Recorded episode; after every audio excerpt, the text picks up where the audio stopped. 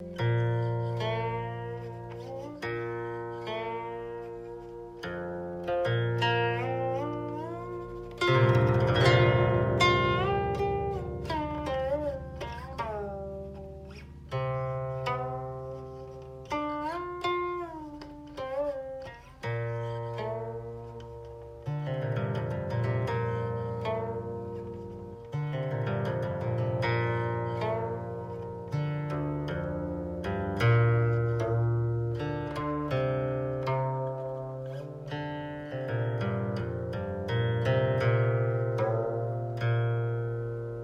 志不可不养也，故受之以虚。虚者，饮食之道也。饮食必有送，故受之以送。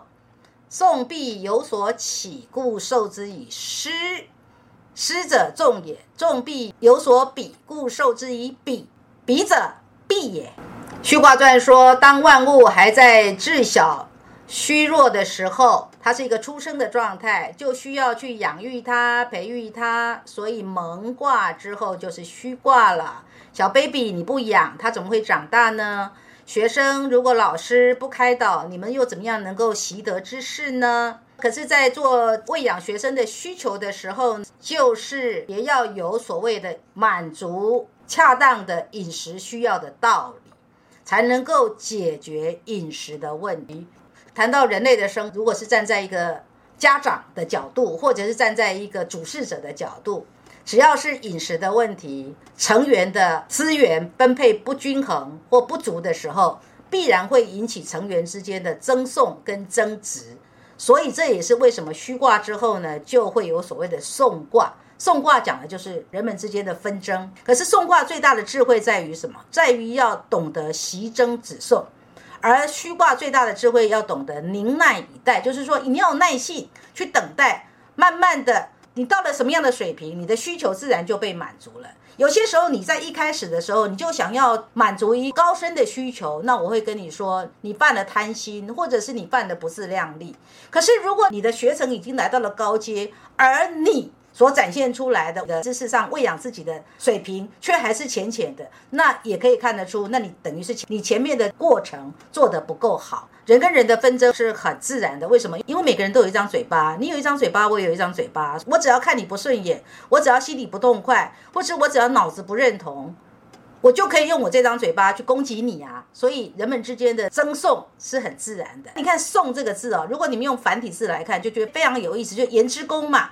你个人的言论要诉诉诸于公堂之上，让大家来评评理。如果大家没有办法评评理，总有一个裁定者吧？那在人世间就有所谓的法院，法院的法官就是那个裁定者。那在古时候呢，不就是部落的酋长吗？部落的统治者吗？在做这个指送的事情吗？争讼跟争执一旦发生之后呢，就要纠合大众的力量。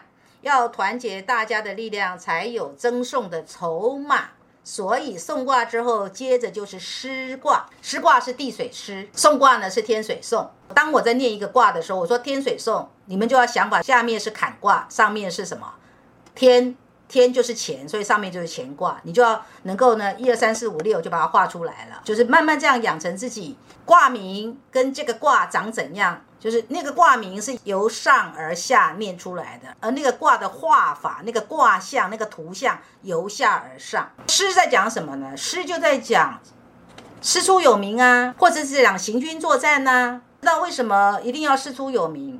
当初周武王发纣的时候，周公曾经写了一篇非常有名的征伐的。理由，这个文献呢，就成为一个叫做“师出有名”的公告，也就是要让武王发纣这件事情成为一个替天行道的正义之行。如果我们把诗放到个人的领域呢，就好像你你们内在有很多的纷争，或者是你的生活跟外界也有很多的纷争，你搞不定自己。当你搞不定自己的时候呢？有些时候你可能会怎样？你可能会找人来叫做支持你，然后就形成了一个叫做你好像是一个有部队的人。譬如说，你看那个夫妻不和的啊，在夫妻不和的家庭中长大的小孩，内在会有一种他很难知道说他到底是支持父亲的或支持母亲的。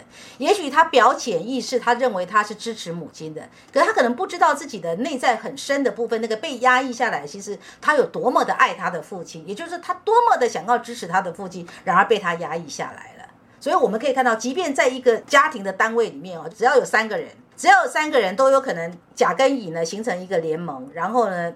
来对另外一方哈展开所谓的行军作战的事实，所以人类的社会，不管是多小的社会或者多大的社会，一定有所谓的争讼，也一定有所谓的对他人呢找到一个名目，然后呢对他人产生一种征伐的动作啊，出师的动作。刚刚讲的是说，如果个人内在有纷争，那是不是要怎么样？要有老师啊，你必须找到老师来开导你，你才能够怎样？你才能够。